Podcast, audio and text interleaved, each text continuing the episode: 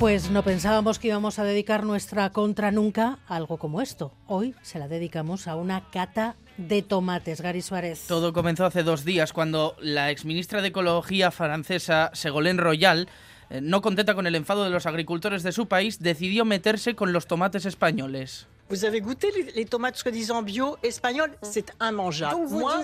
Los tomates españoles son incomibles y sus productos bio falsos, dijo en una entrevista televisiva. El comentario no ha sentado bien dentro del sector y el propio presidente del gobierno salió al paso ayer. Invitación incluida para la exministra Gala a que venga a comer tomates. La señora eh, Royal no ha tenido eh, la fortuna de probar el tomate español. Yo le invito a que venga a España, a que pruebe cualquiera de las variedades eh, de tomate español y verá que el tomate español es imbatible.